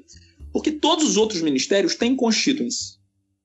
Do ponto de vista político. Está pedindo uma análise de ciência política, né? Eu tinha te dado algumas sugestões econômicas, políticas, até da personalidade sim, da Dilma. Mas se você tiver que fazer uma análise institucional, o Itamaraty pode minimizar os problemas da crise política e da crise econômica se tiver uma boa relação com o presidente da República, se tiver um ministro das Relações Exteriores que é forte politicamente, mas, sobretudo, se tiver apoio. E o apoio da sociedade é fundamental. Então, a Lava Jato só foi para frente porque tinha um amplo apoio da mídia e depois de algum tempo da população, da maior parte da população. Né, e com isso, né, o Sérgio Moro e aqueles promotores conseguem enfrentar uma parcela da classe política altamente poderosa. Né? Escolhendo, obviamente, que lutas vão lutar. E outros ministérios têm constituição. O Ministério da Saúde tem constituição. Então, se eu acabo com o SUS, vai ter gente na rua. Vai ter funcionário público, vai ter um monte de médico, vai ter gente dando porrada, vai ter gente brigando. Né? Se eu vou fazer uma reforma tributária, o Ministério da Fazenda tem gente que pode defender ou que pode acusá-lo. Tem banqueiro que está do lado do, do, Meirelles. Né? Tem, tem, tem pessoas que estão a favor e contra a reforma da Previdência. Em relação à política externa, a Constituição do Ministério das Relações Exteriores são os meus alunos do CLIO, são os quatro secretários. E esse podcast. Se importa e se interessa com o que está sendo feito em política externa brasileira é a coluna do Matias Spector, esse podcast, todos os quatro secretários, alunos do curso Clio, e eventualmente os graduandos de Relações Internacionais, quando vão fazer a matéria de política externa brasileira. Porque quando estão estudando teoria, o alto e tal, eles não estão suportando com isso também. Mas quando chegar lá no sexto, sétimo período vão fazer política externa brasileira, eles são aconchidos. Dá 10 mil pessoas. no máximo 10 mil pessoas. Se o Itamaraty não consegue convencer a sociedade da sua relevância, e ele tem relevância, eu acredito que ele tem relevância. Se ele não consegue se comunicar com a sociedade, porque a sociedade apoia ou não apoia as suas políticas, para que se comunique com ela, vai tomar porrada o tempo todo. Vai tomar porrada o tempo todo, porque é óbvio, não tem força institucional, não carrega tração. Ele precisa se assumir, para o bem e para o mal, uma política pública que está a serviço da sociedade. E a sociedade, enquanto constituinte, vai dar apoio àquela política pública, vai ver a relevância daquela política pública. Então, toda vez que sai notícia sobre o salário do diplomata, o diplomata ganha 40 mil reais, o diplomata ganha 45 mil reais, o diplomata paga aluguel de 5 mil euros. É óbvio que isso é um escândalo, um para a sociedade. Né? Aí, como é que vai justificar que o cara mora no Japão e que ele tem que, porra, pagar aquela conta também na moeda local, em euro? Então, ninguém vai explicar isso, porque a sociedade não quer ouvir isso. Sociedade não está acostumada a ouvir, eles não estão acostumados a falar. Precisa de uma transformação radical em termos de comunicação. Porque o presidente dos Estados Unidos faz política externa pelo Twitter. Então eles precisam se comunicar com competência, com qualidade, para que a sociedade entenda o valor disso, para que possa defendê-los enquanto política pública, mesmo que tenha crise econômica, crise política, um presidente que não gosta deles, mesmo que tenha um ministro que não consegue dialogar com o presidente, pelo menos as grandes linhas gerais e as diretrizes estarão sendo defendidas por uma base social e popular que é maior do que os alunos do curso Clio, entendeu? Eu tiver que ser capaz de fazer uma análise, que foi o que você me pediu, em cinco minutos. Mas lembre-se que eu não fiz doutorado, então eu só sou capaz de fazer análise de cinco minutos. De quatro anos eu desisto. Não, cara, ah. você desvendou a constituinte da política externa brasileira. Acho que ninguém tinha feito isso, né? E não só isso, ele, ele, ele quantificou também a constituinte. não é? 10 mil pessoas. não mais que isso. É... Vocês são lindos demais. Prometo que não vou te amar. Porque essa promessa vou fazer. Sai do chão, meu boy. Sabe o que você tem? Tem sorte que você beija bem. Você acorda a bomba que ela vendia. Não, mas é isso. O... Você falou um negócio muito curioso, né? Porque o. Acho que eu já falei isso aqui algum, alguma vez também. Um dos grandes. O, o que o pessoal diz que é um, um, um, talvez a única conquista da gestão Serra no, no Itamaraty foi uh, reconstituir um pouco do prestígio da instituição dentro do governo, né? no jogo intergovernamental, principalmente em respeito a, ao orçamento, né? às verbas, aos recursos. É... Mas eles não sabem o que fazer com isso, né? É, é, não tem política externa. Então, de repente, eles estão cheios de recursos estão é, pagando conta, enfim, não tem mais salário atrasado, moradia atrasada. Mas não tem política externa, não tem o que fazer, não tem respaldo da sociedade. É isso aí que você estava levantando. O que, que interessaria né, na sociedade? Tem coisas que interessariam a sociedade, eu acho, né? E esse efeito de política externa em termos de projeção internacional, né? Essa extraordinária parcela da sociedade brasileira, por exemplo, que subiu é, da classe D, da classe E para a classe C. É uma, um grande número de pessoas que, eventualmente, por exemplo, estão votando nos evangélicos. É um grande número de pessoas, por exemplo, é, que, que, que, que, saíram às ruas, por exemplo, para pedir o impeachment, é, ou que saíram às ruas para defender a Dilma. É, há uma população que está politizada, que está discutindo temas políticos né, e que está indignada com determinados temas.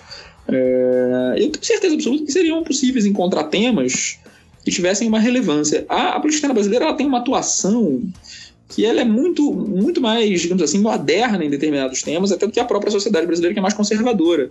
O Itamaraty é considerado é, um dos pioneiros da agenda é, dos direitos humanos para homossexuais. Né? De resoluções da ONU, de levar é, esses meios e tal. O Itamaraty e o Brasil é considerado uma potência em termos ambientais, não é uma política externa ambiental.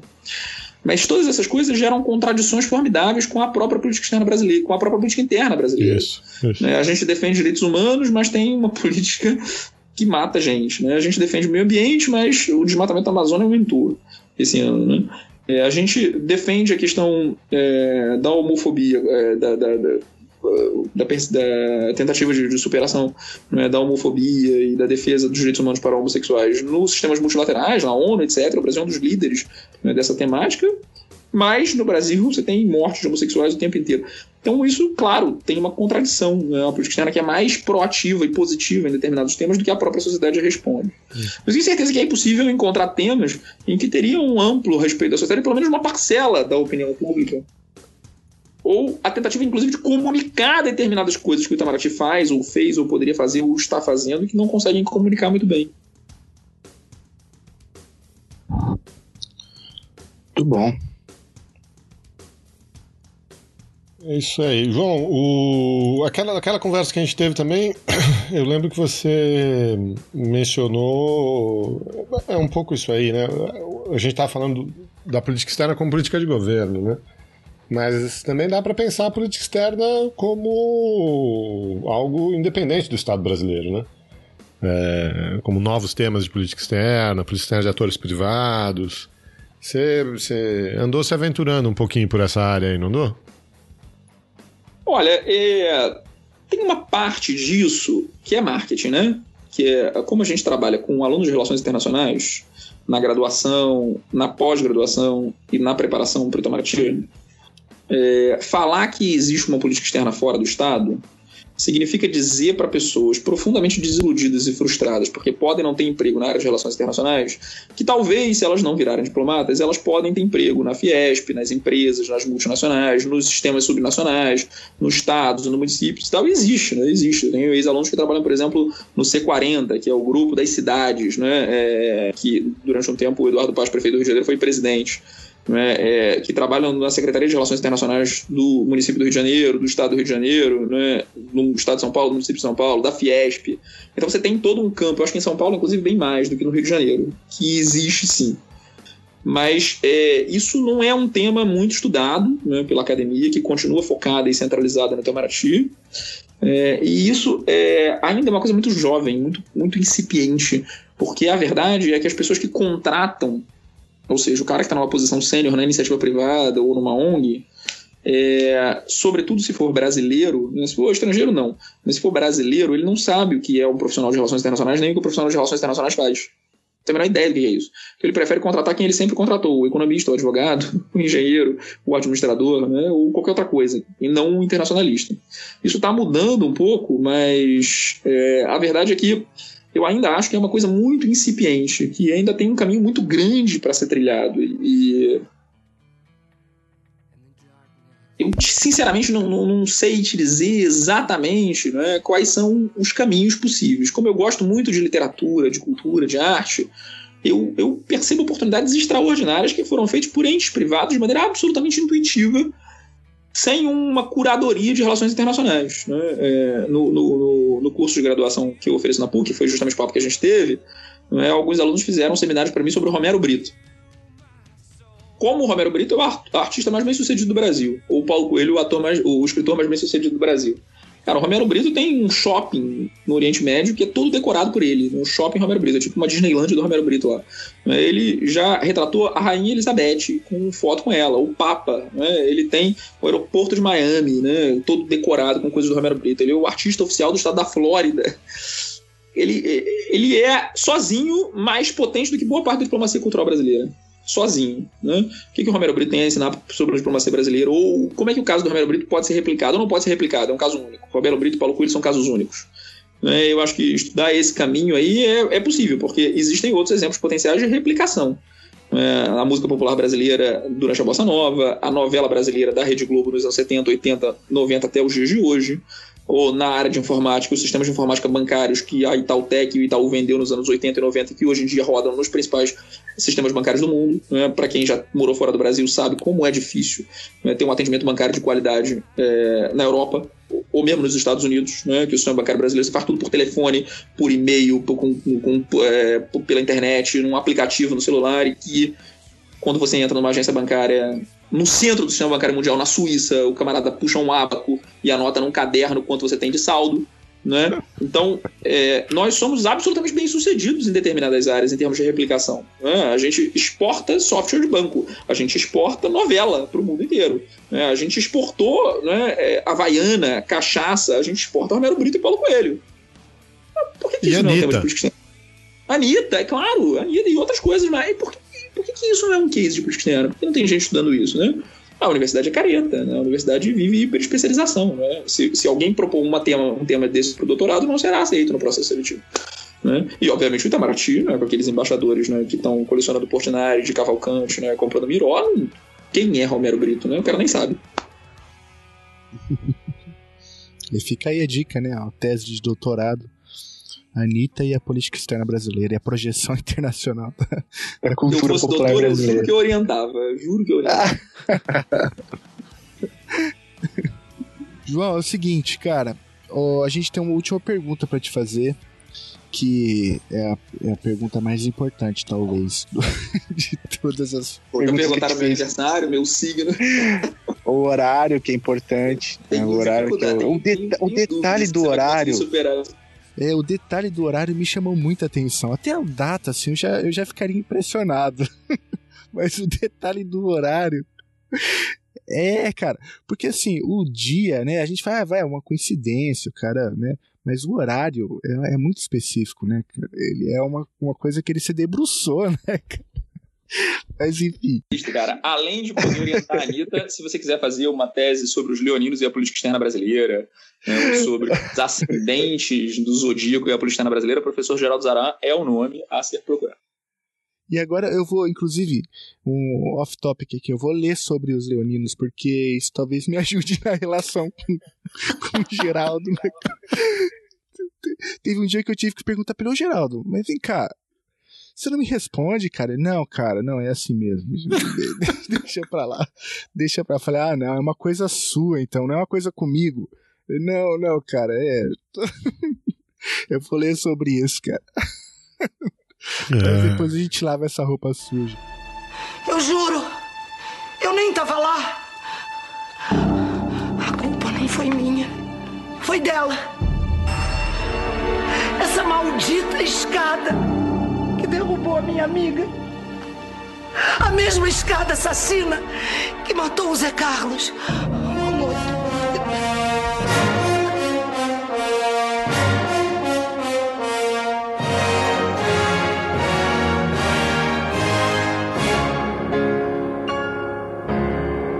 Mas, João, a pergunta é o seguinte: de quem você chuta a escada?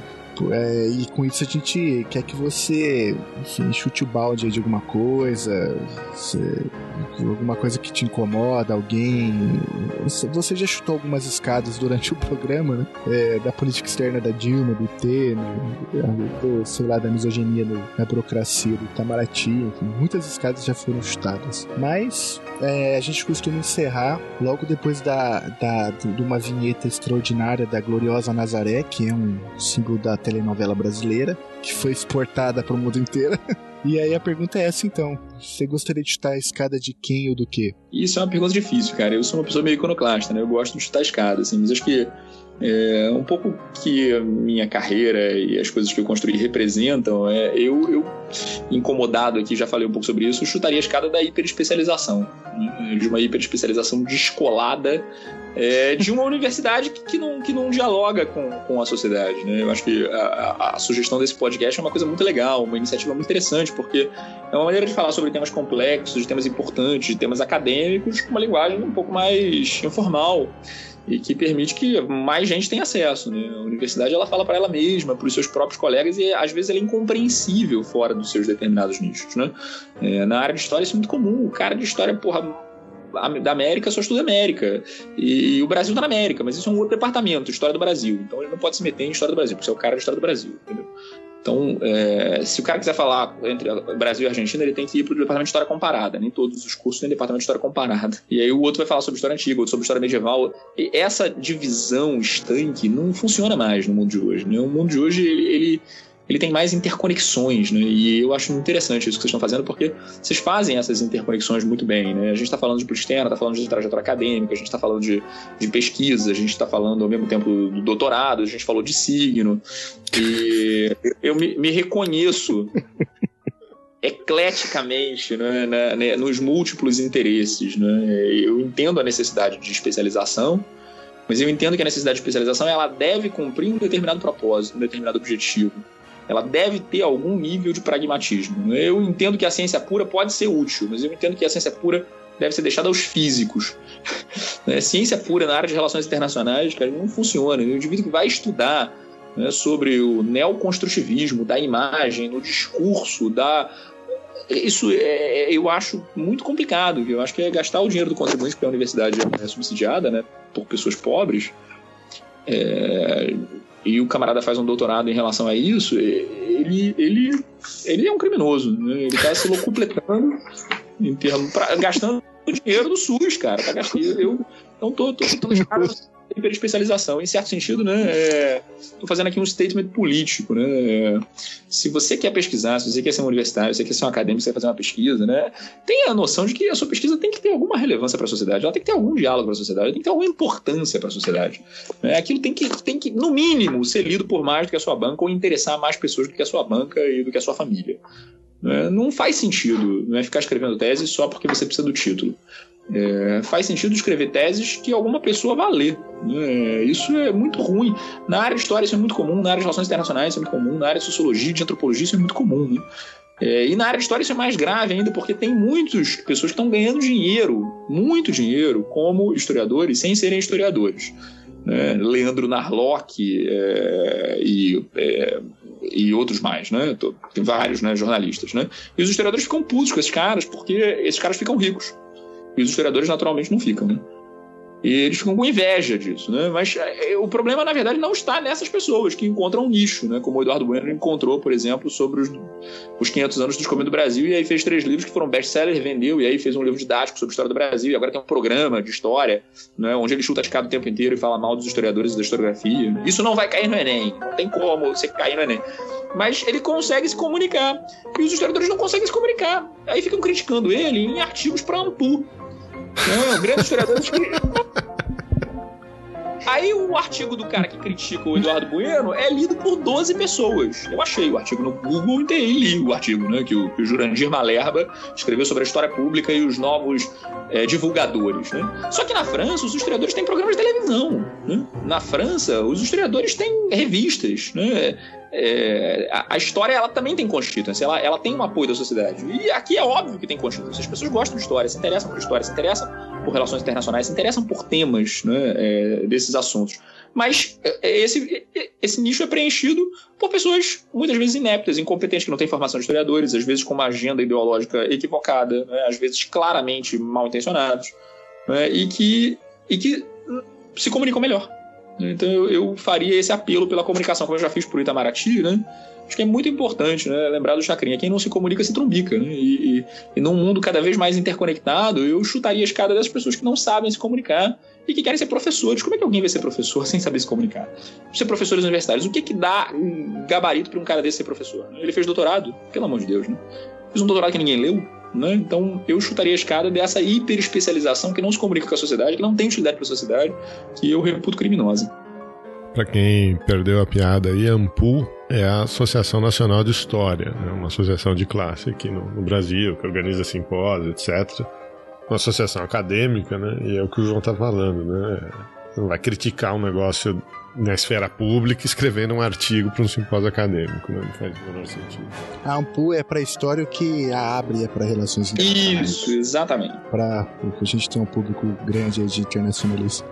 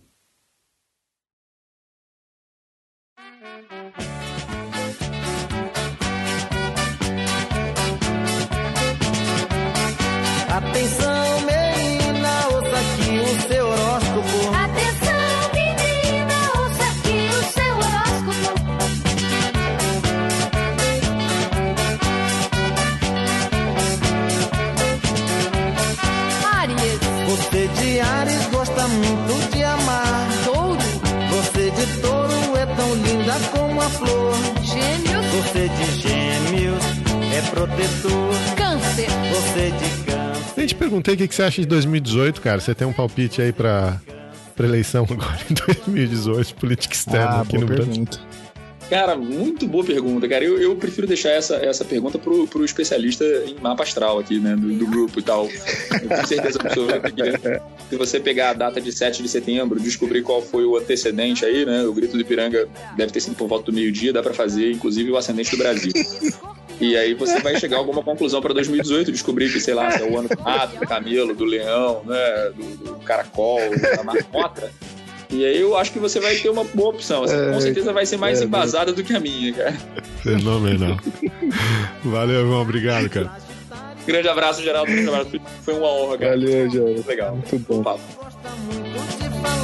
Aquário. Se é aquário, vale por cem. Peixe. Você de peixes, eu quero bem. Peixes. Você de